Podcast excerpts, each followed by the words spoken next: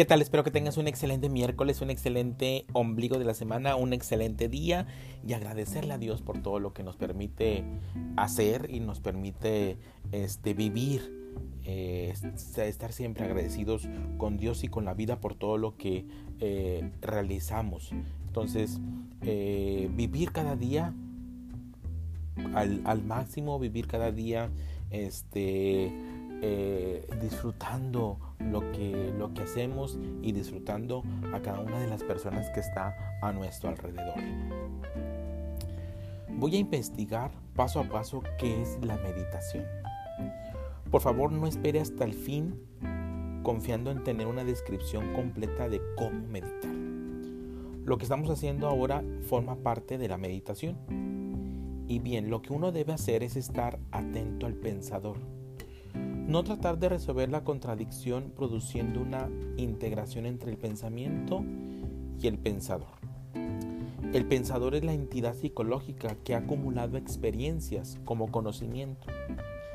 Es el centro que nos ata al tiempo y es el resultado de la siempre cambiante influencia ambiental. Desde este centro el pensador mira, escucha, experimenta. En tanto uno no comprenda la estructura y anatomía de este centro, el conflicto es siempre inevitable. Y una mente en conflicto no puede comprender la profundidad y belleza de la meditación.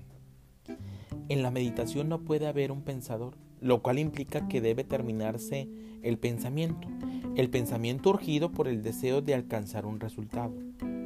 La meditación no tiene nada que ver con alcanzar un resultado. No es cuestión de respirar de una manera especial o de mirarse la nariz o de despertar el poder de realizar ciertos trucos y todo lo demás de ese inmaduro disparate. La meditación no es algo separado de la vida. Cuando usted conduce un auto o se encuentra sentado en el autobús, cuando está charlando sin, eh, sin objeto, cuando camina solas por el bosque, contempla una mariposa llevada por el viento, si está pasivamente alerta a todo eso, ello forma parte de la meditación. Una cosa es meditar y una cosa es pensar. Son cosas muy distintas, porque el pensamiento le damos vueltas al asunto. Mientras el pensamiento, tenemos tres cosas que realizar en el pensamiento. Hay que mirar, hay que escuchar y hay que experimentar. De eso se trata la meditación.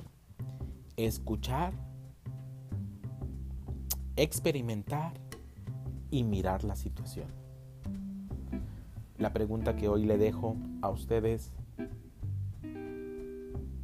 ¿cómo medita usted?